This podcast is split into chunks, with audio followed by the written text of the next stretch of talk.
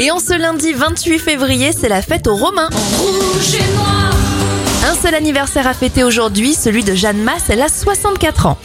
Les événements, le journal L'équipe est créé en 1946, Gaston Lagaffe apparaît pour la première fois dans le journal de Spirou en 1957 et en 1983, c'est l'arrivée du CD en Europe et par la même occasion celle du lecteur laser. Referme cette éphéméride avec l'une des meilleures ventes en France il y a 20 ans tout rond. En 2002, Atomic Kitten avec Eternal Flame. Bon lundi